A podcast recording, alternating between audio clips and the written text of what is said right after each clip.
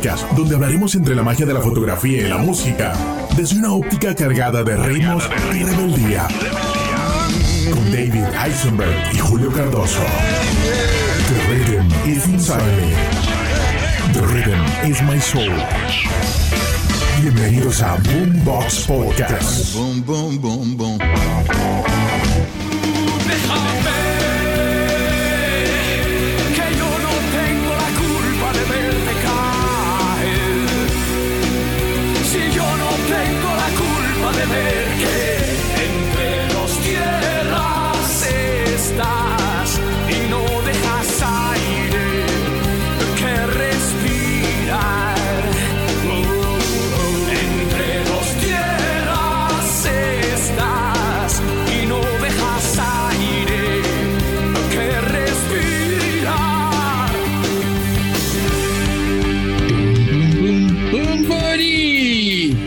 Señor inspector, ¿quién es Bumburi?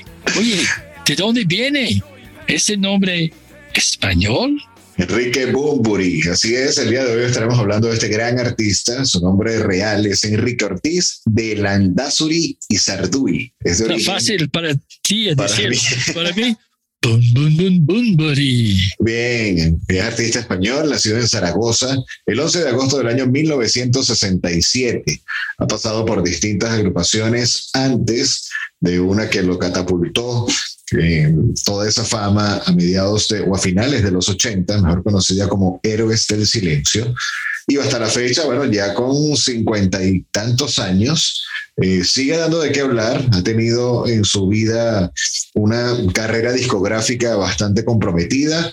Eh, le gusta mucho México. A, a México Hoy a- en día. hoy en día le gusta mucho México. Tú conoces otra parte de, pero eh, prácticamente dentro de los chismes de pasillo, cuando él lanza su producción como solista o como músico independiente, dice que su carrera musical fue salvado por la fanaticada mexicana. De eso estaremos hablando un poquito Pero más. ese adelante. hablamos mucho de eso, ¿no? También con señor, el señor de Chile. Ajá, con Beto Cuevas, Beto Cuevas, que siempre ¿No? recuerdas las sabias palabras de su padre, que decía algo como, que diario necesitas decir gracias y positivo y que voy a hacer algo magnífico hoy.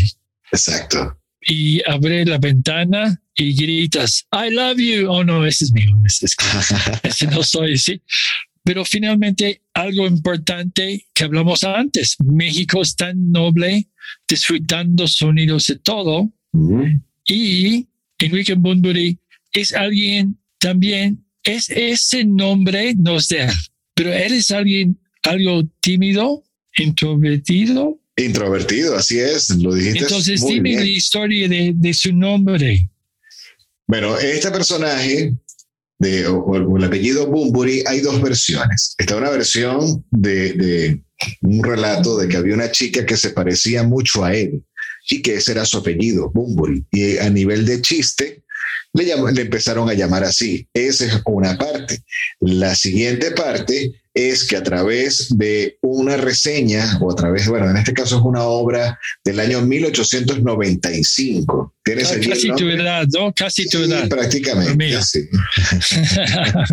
Esta, de esta obra, escrita en el año 1985, no tengo acá la a mano. De Oscar Wilde. Ok, ajá, de Oscar Wilde. ¿Cómo se llamaba?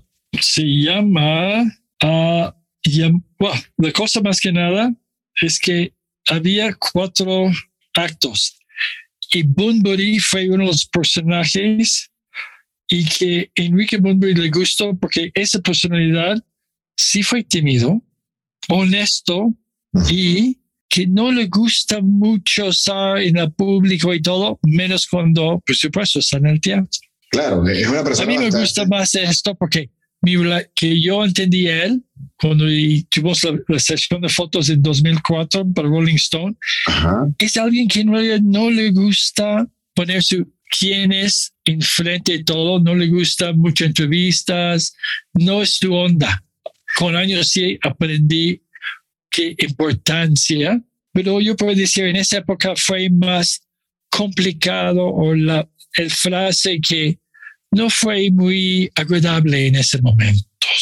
Pero ese es después vamos a decirte cómo con un tequila él terminó siendo muy amable. El clásico Conmigo. tequila mexicano, eso fue prácticamente lo que hizo la ruptura del hielo. Es muy importante.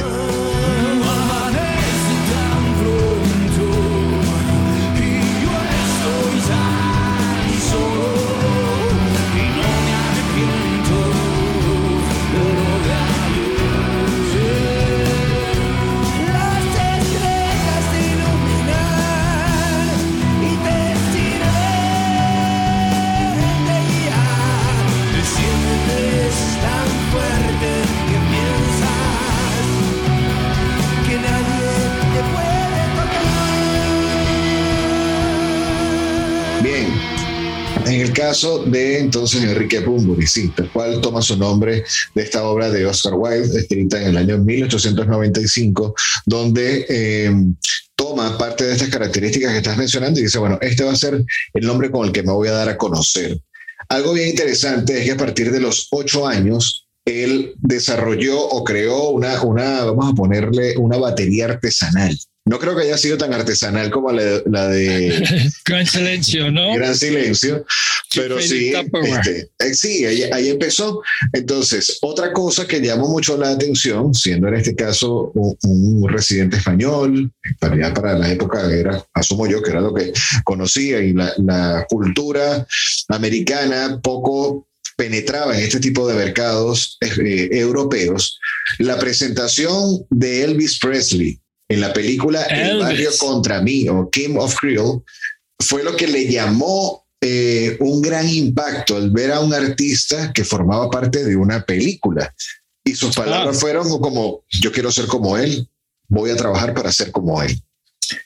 Entonces, esa presencia en su vida de diferentes ídolos, también yo, yo entiendo que fascina Jim, Jim Morrison, pero ¿qué fue su perspectiva con un señor que se llama David Bowie, que en nuestra podcast de Iggy Pop Iggy Pop. hablamos mucho de la influencia de David Bowie en diferentes músicos? Sí, David Bowie ha sido siempre un personaje, no sé si ecléptico, psicodélico, eh, muy innovador. Muy David Bowie. muy al estilo David Bowie. Entonces, acá Bunbury dice que, que en ocasiones lo comparan mucho con Jim Morrison. No tiene gran afi- afición a, a- a The Doors, pero respeta por la trayectoria musical. Con el tema de David Bowie, dice, yo siempre he admirado y admiraré a David Bowie desde su carrera como adolescente y ya como adulto me sigue sorprendiendo. Para mí, Ah, sí, tengo, tengo mi grupo, Sí, tengo mi grupo de, de personas a quien idolatros y a David Bowie. Y el pa- sonido, pasó algo- el sonido siempre el sonido. cambia, ¿no? Sí, sí, sí. Y en una oportunidad, tengo entendido que David Bowie se iba a presentar, en, en- creo que era en Londres, no, no estoy muy seguro, no recuerdo a la exactitud, pero eh, el manager buscó la manera de que Bunbury formara parte o hiciera alguna intervención en el escenario con Bowie. Y Bunbury dijo, mira, no, yo con el hecho de que yo escucho su música para mí está bien, o sea, ahí entra la parte introvertida o penosa del artista. Prácticamente tenía la, la oportunidad en sus manos de estar con su ídolo y dijo, mira, no, no sé, no sé que, que si eso vaya a ser beneficioso o ok. perjudicial para Yo mí. siento igual que hay momentos, hay dos cosas. Uno está preocupado Ujú, que va a pensar el ídolo de uno ajá, y el otro es que tenemos toda una fantasía real en nuestras mentes que, que no queremos ah, distorsionar esa fantasía. Entonces, mejor, ¿sabes qué? Deja, deja todo como es. ujú, ujú. Pero el primer álbum que él compró fue de Pink Floyd. Sí, The Dark Side of the Moon fue el primer disco que compró. Ah, entonces ya- ya- también todo ese sí rock and roll, pero con esta influencia de David Bowie, que es más teatro también Ajá. que él, con sus uñas pintadas, con la manera que él está en escenografía y él cambiando su micrófono con esqueletas, ¿no? Ajá, ajá. Calaveras, mucho más teatro y siento ese también fue parte de, de Bowie. Claro, claro. pero no baila como Iggy Pop. Lo siento mucho. No baila como Iggy Pop y bueno, ahí Nadie. Sí, Bowie sigue siendo Bowie. ¿Qué pasó con él, con Bumburi? Pues regresando a su ado- adolescencia, como muchos chicos de, de esta nueva camada, empezó siendo, bueno, un artista, o, o en este caso un estudiante, muy disciplinado y todo esto, pero cuando ya empieza la adolescencia, se le encendió el chip de rebelde y entonces le tenía un apodo que era Contra ¿Qué es porque era muy difícil de que estuviese en acuerdo con los demás. Entonces, así como, mira, estoy en contra de lo que dices, no estoy de acuerdo con lo que dices, y empezó como que a meterse en problemas por esa onda rebelde. Ok, antes se llama, fue de los beatniks. Yo fui hippie. Ok. Los pops fue más o menos. Entonces, ¿qué época este fue en, si nací en qué año? Fue como en el 65 Sí. aproximadamente. Entonces ya 1980, ¿no? Ajá. Entonces todo así de el, ese mezcla de dentro, ser rebelde, de la sociedad en España, más que nada, muy conservador. Muy conservador, totalmente conservador. Y a pesar de eso, bueno, siempre han, han dado eh, contracorriente, por decirlo de alguna forma, donde participó también en antros o en bares como DJ. Había uno que se llamaba El Bandido. Entonces, Mm, estaba en, en la onda musical de, de pinchar discos. y underground. compra- Underground, y ahí es donde entra entonces a, a comprarse su disco de Pink Floyd.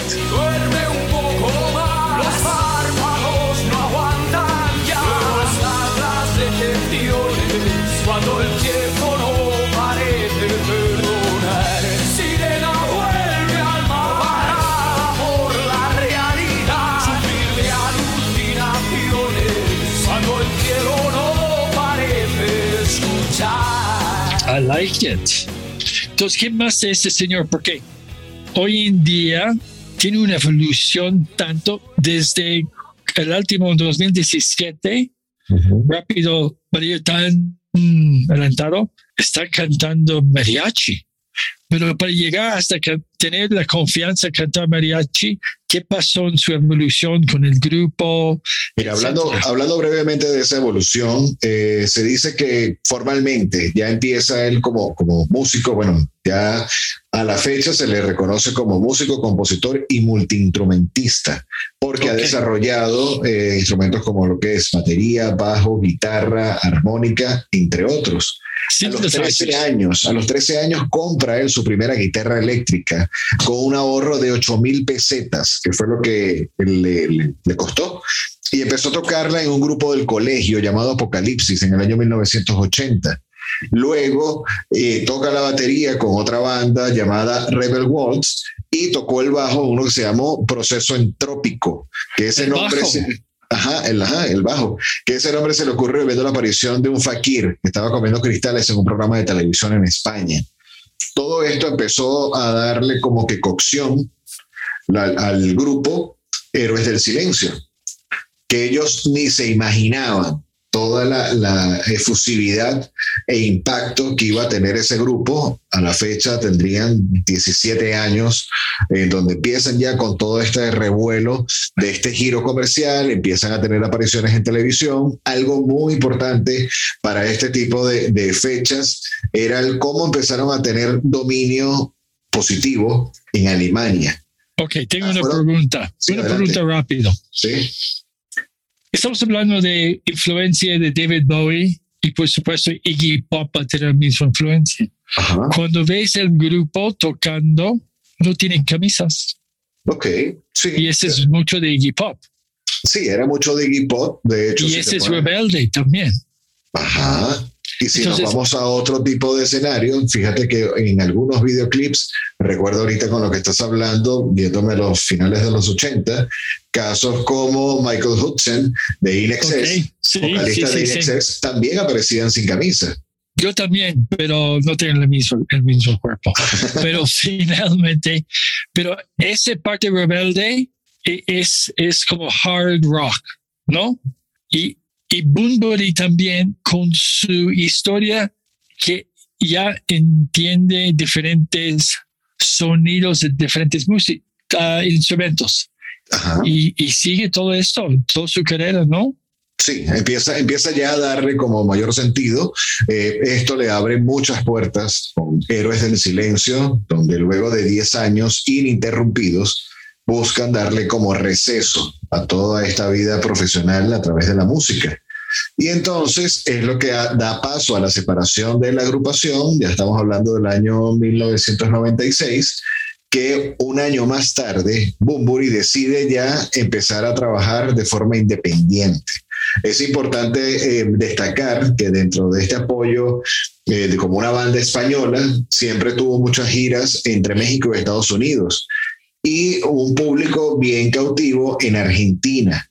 Ok, ese es el grupo, ¿no? El grupo. Pero en 1990 el grupo ya está famoso. La, la, canción Entre dos tierras, ¿no? Otra canción fue Maldita Duende. Entonces, ya empezó ese estilo que la gente quiere escuchar. Exacto, pero mm, fíjate que estaba Héroes del Silencio para la época y otro grupo también, eh, a mi punto de vista, un poco parecido que se llamaba La Unión.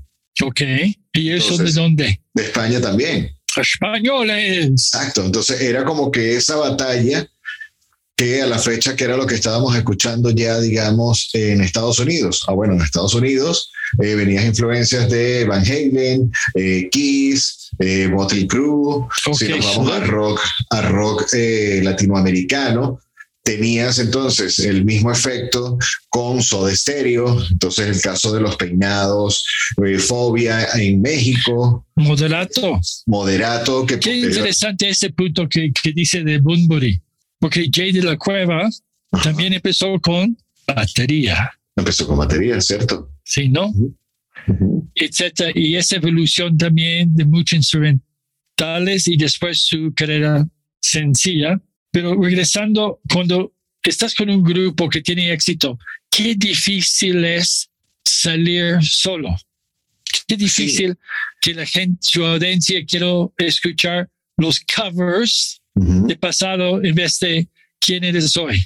Sí, sucede mucho. Sucede mucho, creo que es como que la parte más dura cuando un, un, frontman de una agrupación decide ya abrirse camino de forma solitaria.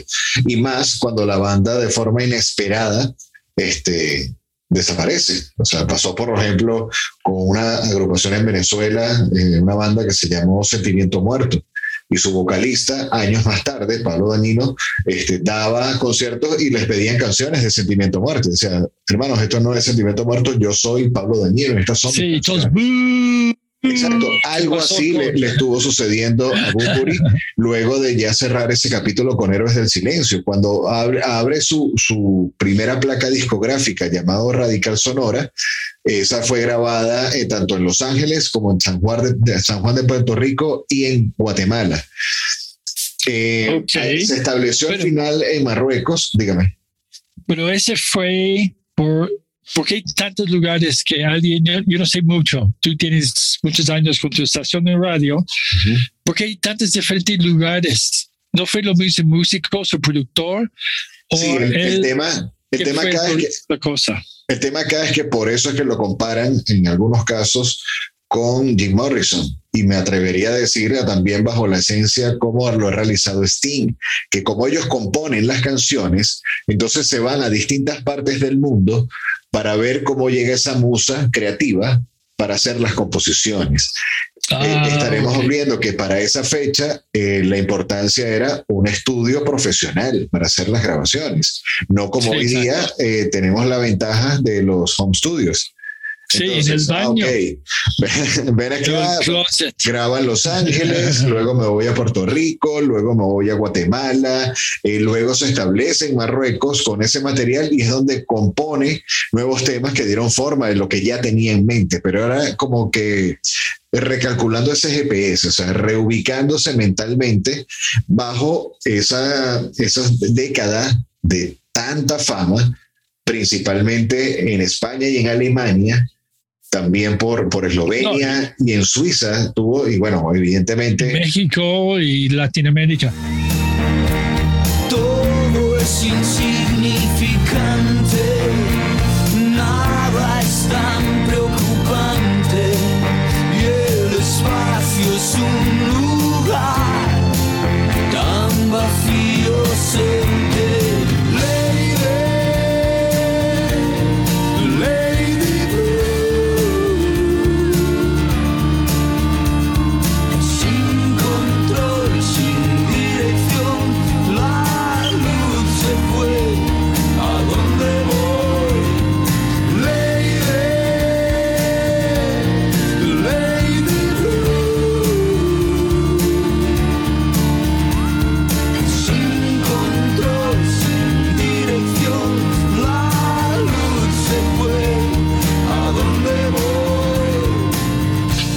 una pregunta muy sencilla.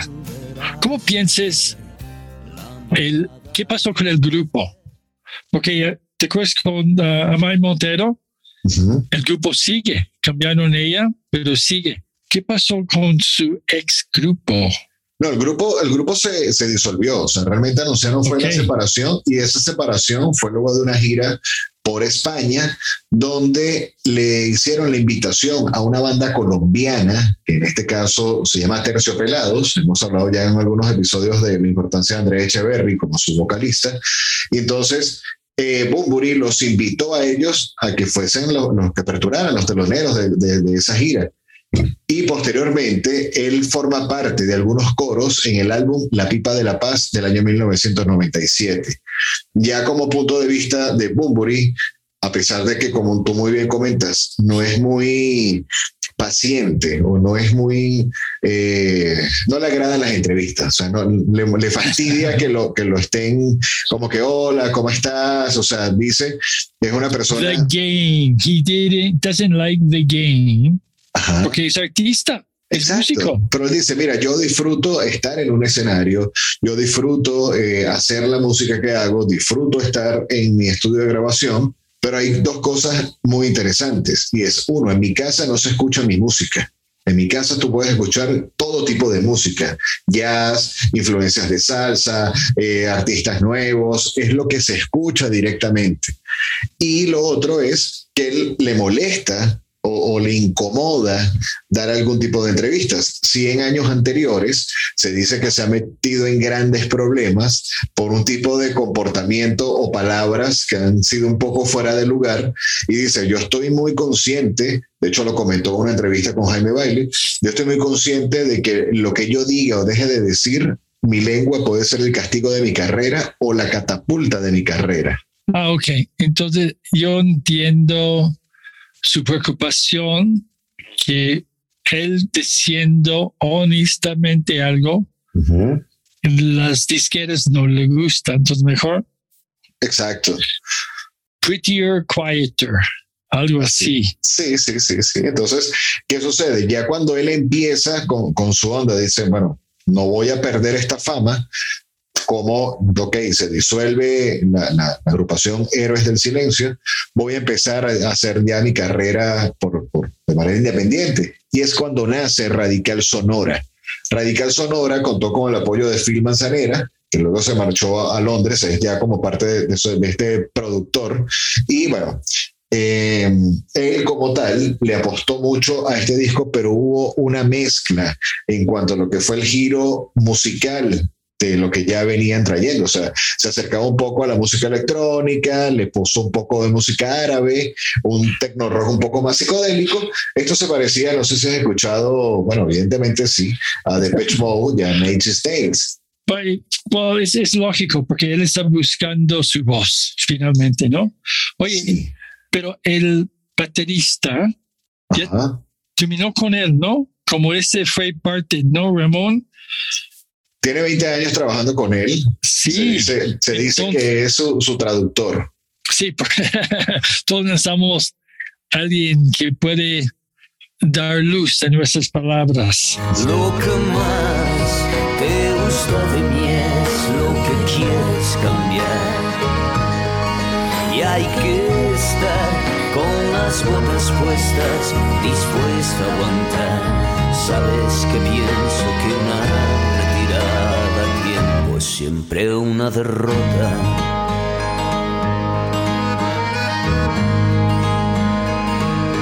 Me dices que soy un poco particular, que los recuerdos se parecen solo en parte a la Pero realidad. él tiene 20 años con él. Y entonces esa historia de ese grupo sigue con él. Sí, Porque la baterista para mí siempre ese ritmo es- fue mucho del grupo. Claro, y, vimos la importancia de- de- del baterista en una agrupación, por ejemplo, con el episodio que hicimos de Ringo Starr. O sea, cómo a través de ese ritmo, es prácticamente como un director de orquesta, pero que está en la parte Sí. trasera del escenario. Oye, ¿cómo vas acá? ¿Cómo- Charlie Watts, Ajá, Buddy Rich, etcétera. Entonces, esa es parte que yo estoy hablando, que siempre él sigue con, con esta parte y, y no fue como el grupo se fue, ese, ese ritmo, pero parte siguió con él y en la evolución de ese grupo.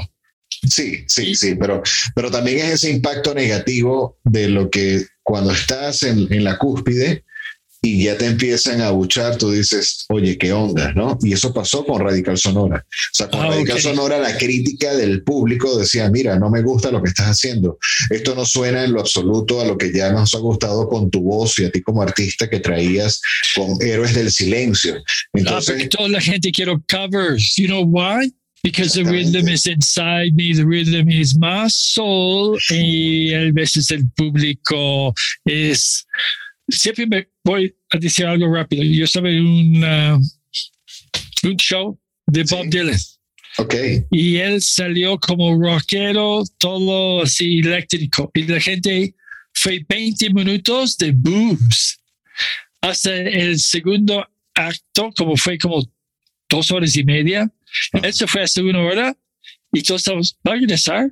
¿Quién sabe? Y regresó y después toda la gente calmado y todo. Y es difícil cuando tu amante cambia, claro. porque tú no estás listo para esto, ¿no? Ujú. Es como, I've never done this before, nunca hizo esto antes, ¿no? Y dice, está practicando antes y ya, ya puso público. Y la música y nuestra emoción está conectado con una canción. Claro. Entonces él salió nuevo y esa es parte de la evolución. Pues yo dijo, él llegó a México y, y dijo mariachis y cantando mariachi y la gente dice wow o dice "Boo". Y el boo cuando estás en el teatro es resonante. una Exactamente. Y, y así fue, o sea, ya, ya pasando de este punto de quiebre a nivel musical, donde por la cabeza de este artista llegó la idea de culminar su carrera musical. Por ese tipo de, de mm, apabullamiento del público, donde empezaban a vitorear héroes, héroes, y así como que, mira, ya va. No. Entonces, Entonces, sí, es, es ¿qué- como qué- qué uno siente. Exacto. ¿Y qué pasó con el segundo álbum y el tercero? Bueno, ya, ya cuando termina acá, donde dice, necesito un público que me haga crecer como músico y no que me haga tocar toda la vida entre dos tierras Exacto. o encima, como lo hacía con Héroes. De allí empieza ya a dar como que una segunda oportunidad, que entra el segundo disco llamado Pequeño. Ok. Pequeño, Pequeños. pequeño, sí, o sea, empezó como que, bueno, voy a grabar algo bien minimalista, algo bien tranquilo, algo que me guste a mí. Y es cuando entonces en México empieza a tener una gran receptividad Oh, y empieza a gustar y ya empieza a, a generarse como que esa onda mucho más, eh, sí, eh, digerible por parte de- del público que estaba acostumbrado a escuchar a Bunbury a decir, oye, me gusta lo que estás haciendo. Entonces, esto le da una apertura mucho más grande a, a este artista para decir, bueno, ¿cómo entonces lo que dije que en algún momento me iba a retirar de la escena musical, eh, simplemente fue algo que dije en ese momento, pero no va a tener efecto. Ok, entonces, ¿qué edad tenía en esa época? Estamos hablando que eran casi unos 31 años. Ok, súper chavo, pero ya tenía 10 años de éxito. Correcto. Entonces, él dijo, ¿sabes que Yo necesito crecer o morir.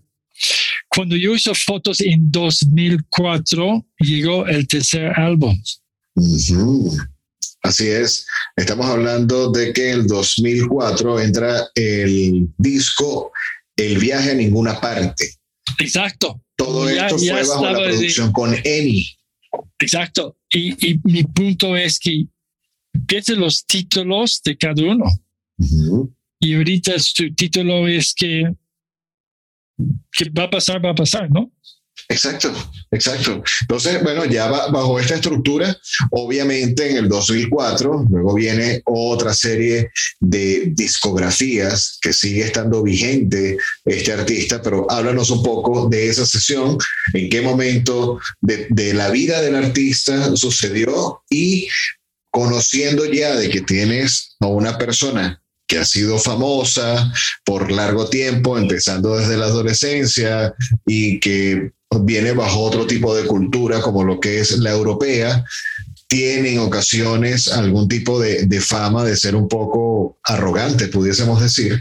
¿Cómo fue ese primer contacto con David Eisenberg a la hora que recibes la instrucción o, en este caso la, petición para que le hagas la sesión de fotos a, Enrique Bunbury? Enrique Bunbury. Ok, entonces me, hablaron Alex Teranco de Rolling Stone que vamos a tener poco tiempo para alguien de España que hay veces no es, pueden decir, no es alguien que puedes hacer cosas fácilmente con él. Por eso me habló de Rolling. Ok.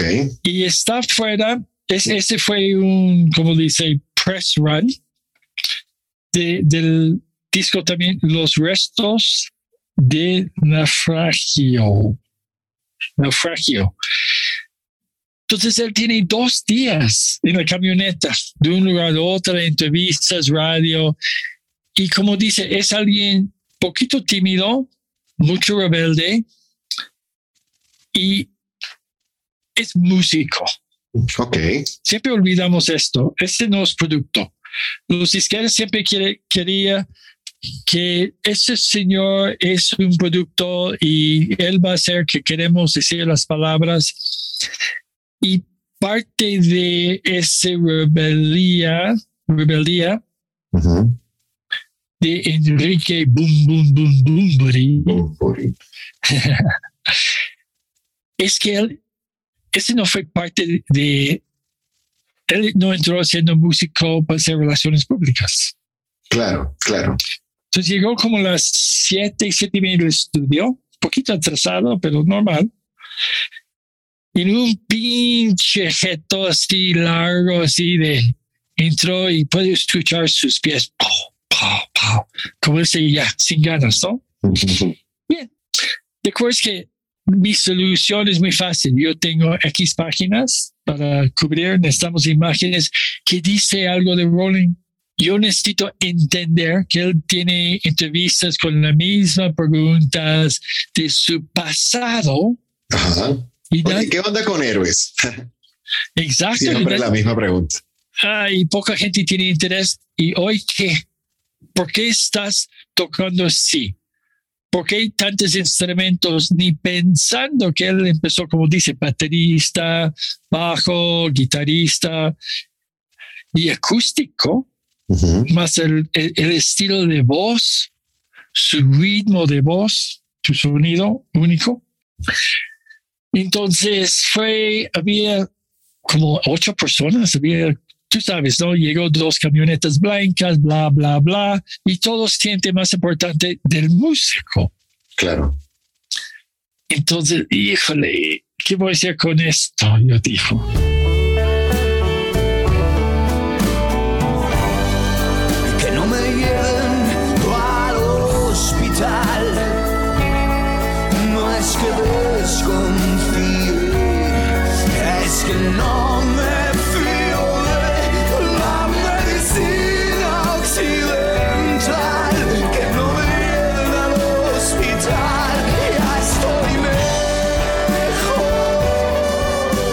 Entonces dijo, ven conmigo. Fuimos a mi cocina. Yo puso cuatro caballitos. Sí, caballitos para tequila. Ajá. Lleno. Dijo, ándale, tú haces uno y yo, salud. Boom. Ok. Silencio. Ni hablamos. Dijo, uno más no, no, no, está bien. Dijo, Enrique, ¿qué pasó? ¿Qué pasó hoy? ah, tú sabes que estoy en la camioneta, me voy para aquí, me voy para allá. Y no tuvo tiempo para practicar mi guitarra en dos días. Mm. Uno necesita entender, yo como fotógrafo, si yo no toco mi cámara, practica, de la batería, no enfoque, todo pasa. Y, y es mi amante. Claro. Entonces, como relacionado a esto, dijo, oye, ¿y ¿dónde está tu guitarra?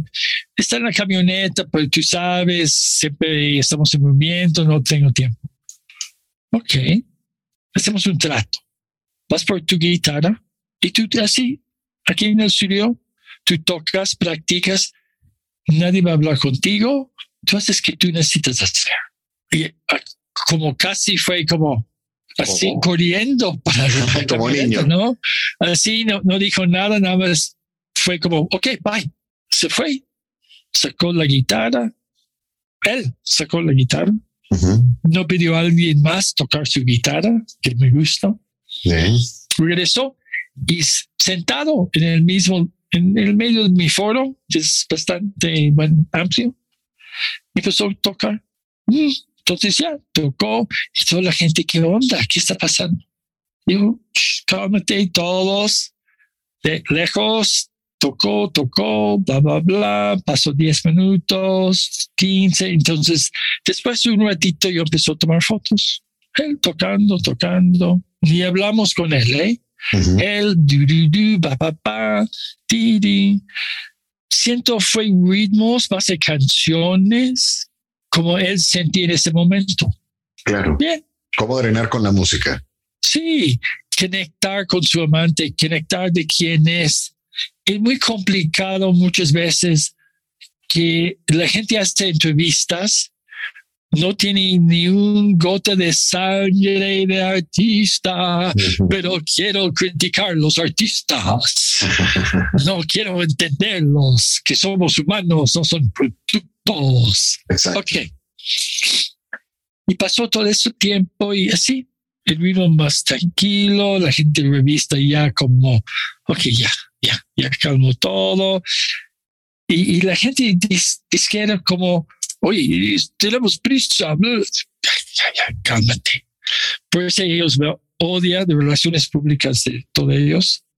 Yo soy de parte del artista, del artista. Él, él na- nada más es un producto de farmacia, ¿no? Es como Claro, claro, alguien real, humano, que tiene buen días, mal días. Y nunca entendí que es alguien tímido, Ujú. pero cuando estamos leyendo su historia es alguien muy honesto y por eso sus problemas de palabras con entrevistas que la Sí. gente está pescando algo en vez de disfrutando a alguien. Sí, es lo que genera polémica. Ahorita que, de que estás mencionando eso, me hiciste recordar a una vez que estuvieron de visita con el rey Felipe y se tomaron Ok. una foto y todo esto. Y luego le preguntan los medios así como, bueno, ¿qué onda? Este, no, mira, yo siempre he estado en contra de la monarquía y esa fotografía que nos acabamos de tomar con el rey Felipe la estará, se verá muy bien en el baño de mi casa. Y de ahí empezaba a generar toda la controversia por, por ese tipo de, de honestidad, ¿no? Sí, y, y necesitamos en- entender que el artista tiene una visión y muchos somos muy tímidos. Claro. Yo, yo siento, hablamos mucho Iggy Pop, ¿no?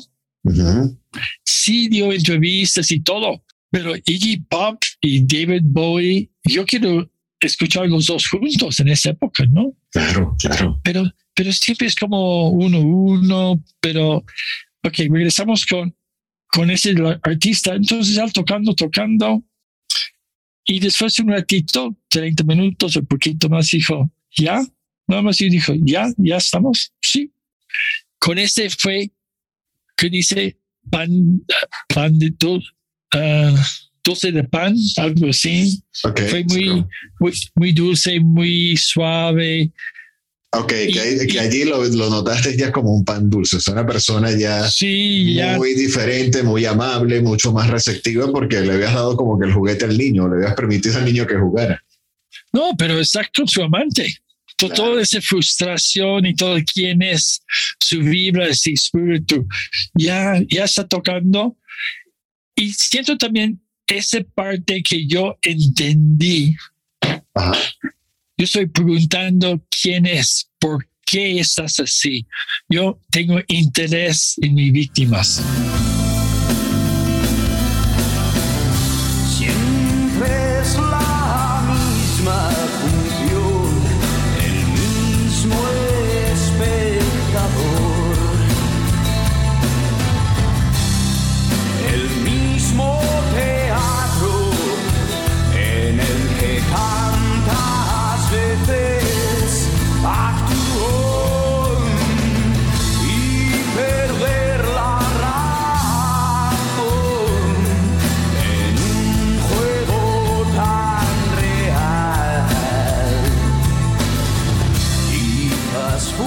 Claro, claro, claro. Y bueno, nada más producto. Pero fue lo, mira lo, lo que se me ocurre, o sea, lo que pienso es, bueno, cu- cuán importante es tener ese contacto con el instrumento. Estamos hablando de que la sesión fotográfica contigo fue en el año 2014, ¿no? 2004. 2004. Del 2004 al año 87, ya hay un buen de años donde tienes prácticamente tocando guitarra todos los días. Entonces, 17 años. ¿cuán seguro debes estar tú de, de- de que eso te genera algún tipo de catarsis para los nervios o todo lo demás? Y dice, bueno, ya toqué guitarra, ya me siento en confianza, vamos a tu sesión fotográfica, a pesar de que en el año que, vamos a ver, eh, su esposa actual es fotógrafo profesional. Sí, Entonces, magnífico. Y esa es, esa es otra historia. Voy a terminar con este y después Sí. hablamos que nuestra segundo vez juntos. Ok, Entonces, ¿qué pasa? Es que tenemos unas luces grandes, unas sombrillas, un spot también. Y ah, sí, tomando fotos. Esa época fue de película de Hasselblad. ajá, Y poco a poco hicimos una escenografía cuerpo completo, con diferentes paneles grises. Y poco a poco su cara, su física empezó a crecer. En vez de ser poquito frustrado, empezó a crecer grande y el retrato y, y hay ese espíritu de quién es Bunbury. Porque muchas veces que pasa cuando uno está haciendo un retrato es que no llegas el quién es esa persona. claro. Y si yo tomé las fotos, él enojado, en 10 minutos, primero, para él nunca va a gustar, para mí tampoco, para Emi, quién sabe si le gustan las imágenes o no, pero eso nunca me interesa porque ellos quieren el clásico que toda la gente ama y compra discos. Y nosotros en realidad queremos diciendo quién es esa persona, cómo siente, por qué su música tiene ese ritmo, por qué su, su momento hoy en día, él está pensando en un ritmo, él siente un ritmo. Nada más pensé mucho en Emmanuel cuando estoy haciendo fotos, porque Emmanuel y yo siempre estamos en, en, no, en Skype, y él, ta, tu, ta. entonces siempre hay un ritmo y todo. Y siento que en esa época mucha gente con Enrique no quiere entender qué es la música de Bunbury. Claro. Entonces, siento como terminamos muy bien, tranquilos, ah, y él salió feliz. Yo siento que él sentí muy bien. ¿Colocaste algún tipo de música cuando esa sesión? No, no, porque como usualmente sí yo tengo música, pero como él quiere tocar, practicar, hacer con su amante, no puso nada. Yo estoy buscando que él tiene silencio para él mismo. Estamos respet necesitamos respetar quién son y sus momentos son. Entonces terminamos todo y todo muy bien y las fotos. Hicimos una foto interesante. Tuvimos como 10 personas y hay veces los artistas dicen, no, ya me voy y no quiero foto de todos. Él tranqui puso en el medio de toda esa gente, Sí. de Emi y otras mis asistentes, feliz. Y ves que había alegría en ese momento que hicimos que necesitamos hacer, pero también él terminó el día satisfecho de nuestra sesión. Ok, ok.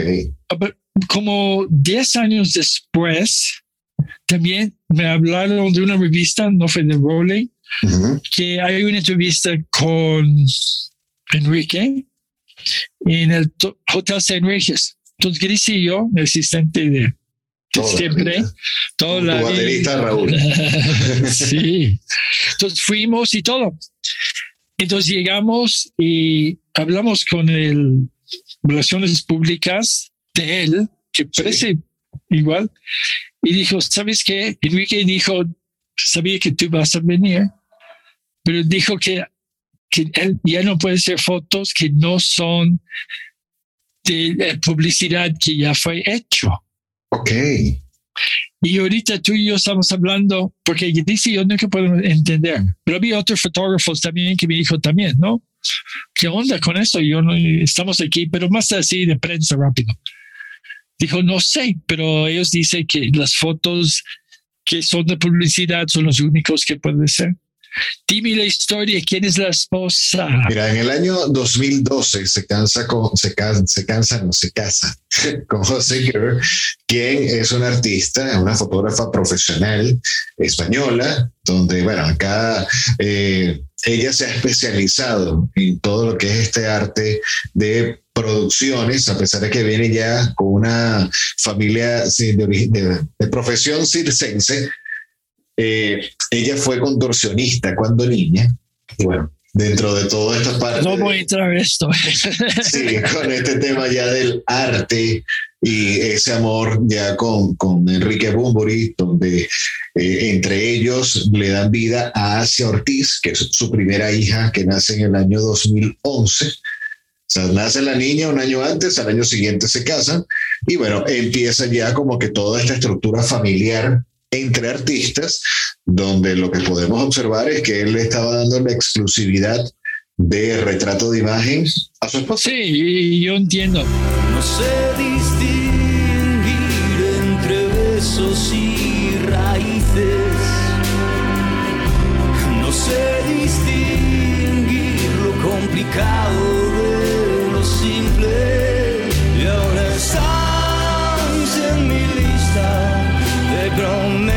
promesas a olvidar.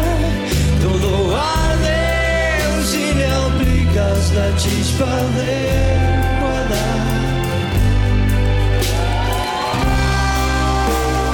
Y más que nada, yo entiendo que él no quiere dormir en la sofá. Exacto. Ya, es muy, es muy sencilla. No, no es alguien, no es al- algo contra nosotros, ¿no? Que yo siento que fue en realidad mala onda de, de las relaciones públicas, es que no dijeron el por qué. Claro, te lo dejaron la ¿No? pregunta abierta. Sí, fue, ay, bla, bla, bla, bla, bla, bla, la España, bla, bla, bla, ¿Qué, qué onda, no? Ujú. Pero si sabemos que la, la jefa dijo, ¿sabes qué? Yo estoy haciendo todo, ok, bye. Entonces, esa es parte que hablamos. Mi interés también es que ese amor que él tiene para México. Había por nosotros un gran personaje, José José. Así es. Dime eh, algo de, de ese homenaje del canción El Triste que Bunbury hizo en el, para el segundo aniversario de, de que es el física se fue de José José. Sí, él, él siempre ha tenido ese tipo de agradecimiento por parte de México y de todo lo que es de estos artistas.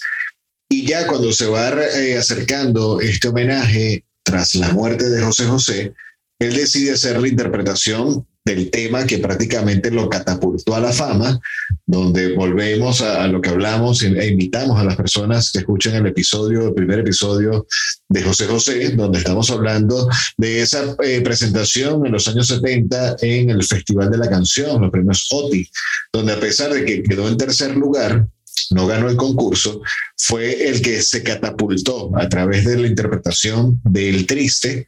Y bueno, Sí. eh, eh, fue el que empezó a abrirle muchas puertas. ¿Y sabes por qué, por qué ganó ¿Por qué? tercer lugar? Porque Por todas las, nosotros llorando cuando escuchamos ese, esta canción. ¿No te acuerdas? Si ves a la audiencia de, de ese momento en, en el festival, toda la gente está llorando. Sí. Pero como que pasó con Emmanuel también, ya sabía quién va a ganar primero, entonces no puede ganar. Pero no vamos a hablar de cosas que no son reales. Ok, Ok. son reales así, que a veces sabe. Pero dime, pero él está practicando con alguien de Café Tacuba para Sí, él está juntos. practicando directamente con, con Meme de Real, que estuvieron enseñando a distancia, pero por problemas de, de visados en cuanto a entradas y salidas, no pudieron eh, volar para hacerlo de forma presencial, a lo que entonces eh, Bumburi decide entrar al estudio de Paco Loco en Puerto Santa María, esto es en Cádiz, para él mismo grabar su versión del Triste, pero eh, habla muy claro en parte de su entrevista donde dice, he buscado hacer un guiño al, al modo tributo a los arreglistas de la época de los 70, emulando Sí. el sonido vintage y adaptándolo al formato de una banda de rock sin complejos ni limitaciones. No, e- ese, ese hablas de ese respeto desde el sonido, nada más Ajá. las palabras, ¿no? La composición. Exacto, exacto. Eh, eh, todo el es tema que de hablamos. producción, arreglos y darle esa, ese homenaje al príncipe de la canción, donde fue con el tema que impresionó al público en el Festival de la Canción en el año 1970. Entonces, él entra ya con este tipo de participación, con este homenaje a José José. Posteriormente, a través de, de lo que fue el evento sucedido tras el temblor en México, él forma parte de un festival En el Zócalo. en el Zócalo de la Ciudad de México Sí. que se llamaba Estamos Unidos México. Wow. Y con problemas que la banda de él no puede llegar, hizo el clásico cuando ya la alma de México entra en nuestros ADN, que es el mariachi. el, el mariachi de Pepe Aguilar fue el que estuvo Sí. invitando. Uh, El mariachi Oh, del gran Pepe Aguilar. eh, Señor pero- pero- inspector, sí, sí. tengo una pregunta. Ok, Bunbury ya, ya tuvo su éxito. Entonces solito tuvo sus... uh, Uh, poco a poco creció y todo. Y otra vez está con éxito. ¿Qué cojones alguien necesita tener Ujú. enfrente del zócalo lleno? Y no es por eso que haya dejado de quererte un solo día. Estoy contigo aunque estés lejos de mi vida. Por tu felicidad a costa de la mía. Pero si ahora tienes tan solo la mitad del gran amor que aún te tengo, puedes jurar que al que te tiene lo bendigo. Quiero que seas feliz. Sí, estamos hablando que puedes tener una capacidad de cuánto, 10 mil, 20 mil personas. Ah, no, medio millón. Wow. No, aquí siempre dice más. Pero, pero estaba cada uno encima de otra, estaba arriba de todos los, los edificios. Pero pienses, uno, que tiene su carrera bien, bien hecho todo. Y nada más tuvo una noche para practicar Ujú. eso y sale. ¿Y qué pasó? Mira, eh, prácticamente fue, fue una de sus reseñas donde dice, tuve que tener un autocontrol y una respiración tan concentrada porque eh, ahorita buscando rápidamente los datos, bueno, no, no llegó a medio millón, pero sí fueron 170 mil personas. Ah, sí, La- pero en México reuniones. Siempre hay, hay más. Es el alma es más grande. entonces, este hombre, el hecho de que estuvieran co- coreando sus canciones, que estuvieran observando eh, toda esta eh, puesta en escena bajo el sentimiento también de, es- estamos hablando que era, era un festival en apoyo por los terremotos de septiembre del año 2017. Los- sí, que fue horrendo. Que fue yo en la Condesa. Por suerte yo no estaba, pero apenas cuatro años después está arreglando edificios y dañado esto. Entonces fue un momento triste de- del pueblo y después alguien sale que en realidad nunca hace algo de los canciones del pueblo, ¿no? Sí, porque en este caso sabemos. Su, su tema era, bueno, quiero tener algún tipo de inclusión de mariachi porque me gusta el ritmo del mariachi. De hecho, hay otras placas discográficas donde ha incluido este ritmo. Ok. Y él mismo comenta de que, bueno, ¿cómo, ¿cómo va a recibirme todo este público en el Zócalo? Escucharme cantando rock, pero acompañado con un mariachi. Y, y no es un Sí. mariachi de, de cualquier artista, sino es el mariachi de Pepe Aguilar. Sí, famosísimo, importante. Y pienses cómo él siente, como dice, respirar y the rhythm is inside me, the rhythm, rhythm is hopefully will be in their soul. Entonces, bueno, sí, eso ha sido parte de, de la carrera artística de Enrique Bunbury. De verdad que todo un personaje que a la fecha sigue estando muy vigente. Pero ¿qué pasó con la audiencia? La audiencia empezó a cantar, empezó a cantar todas las, las canciones, empezaron prácticamente a llorar, a darle las gracias y ha sido un momento para el artista donde en ocasiones él menciona, para mí es un antes y un después de esa presentación en la Ciudad de México, en el Zócalo, porque, mm, o sea, jamás había tenido ese tipo de, de conexión emocional con el público, quizás sí con, con, con la cantidad de personas en un estadio o lo que sea de, de, de la gira que ha tenido con Héroes del Silencio.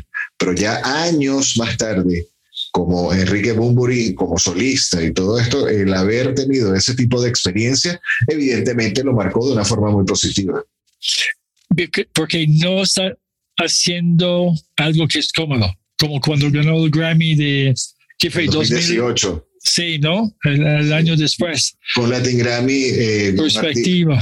Correcto. eh, Pero ese es, ese son de él. Él está entrando un campo para dar respeto y el amor en, en su, su voz por el pueblo mexicano. Exacto. Sí, sí, sí. Así Y- es. ese es gran artista. Claro, claro, claro.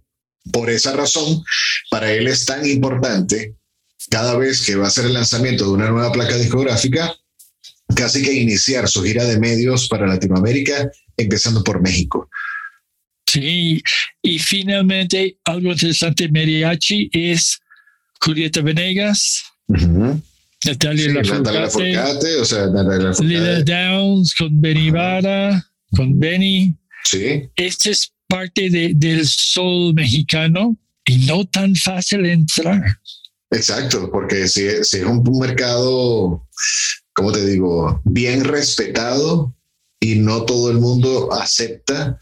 Es como que tú no aceptas que cualquier tipo de persona llegue a tu casa y de buenas a primeras abra la puerta del refri. Bueno, algo así, de ese pleno de confianza. Aquí no cualquiera va a venir a interpretar mariachi porque esto es México y se respeta. Entonces, Because it's boom, boom, boom, boom, buddy. Bueno, de esta forma ahora sí, llegamos al final del episodio del día de hoy. Una vez más, agradecido con toda la audiencia.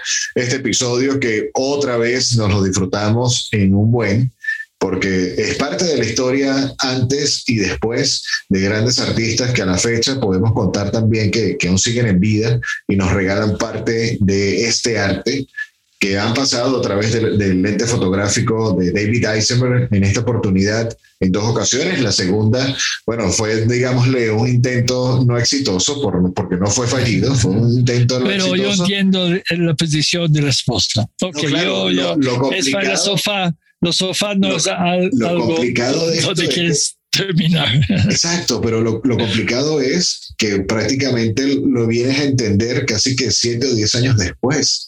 Sí. cuando entramos en la investigación de este artista. Pero está bien. Entonces, bueno, seguimos con. Pues estamos en Boombox Podcast. Así y es. queremos decir, señor, que ya, ya tocamos más de 750. Ajá. Entonces estamos en 750 downloads de diferentes lugares del mundo. Estamos en hoy en día 14 países, 120 ciudades. Wow. Y, y si la gente puede entender mi español, muchas gracias No, claro que por sí. todo, paciencia y todo.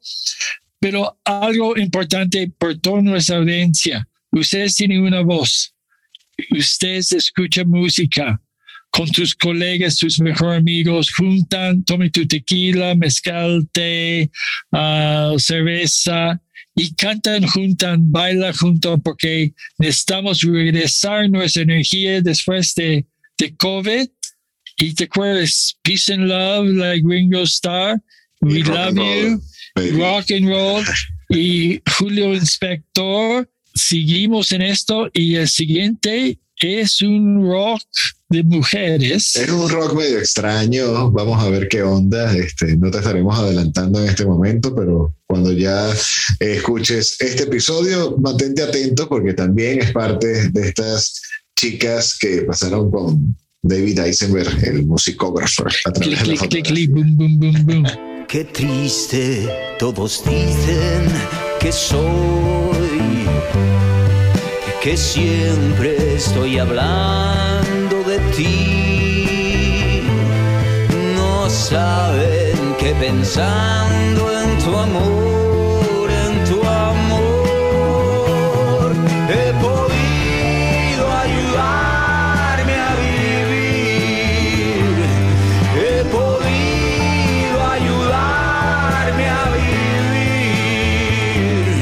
Señor, disfruta de la noche y para todos, peace, love, dance y boom, boom, boom, boom, buddy. The reading is inside me.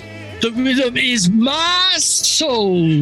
Nos vemos en el próximo episodio. Recuerda que cada martes a las, a la- cada martes a las 8 de la noche, hora de Ciudad de México, estamos con un nuevo episodio de Boombox Podcast. Puedes también escucharlos a través de Spotify o en la www.boomboxpodcast.net. Así que los seguimos escuchando por esta vía y muchísimas gracias por escucharnos. Hasta pronto. Pronto. Adiós, inspector. Y así culmina este episodio de Boombox Podcast. Fotografía y música cargada de rebeldía y ritmos con David Eisenberg y Julio Cardoso. www.boomboxpodcast.net Boom, boom, boom, boom.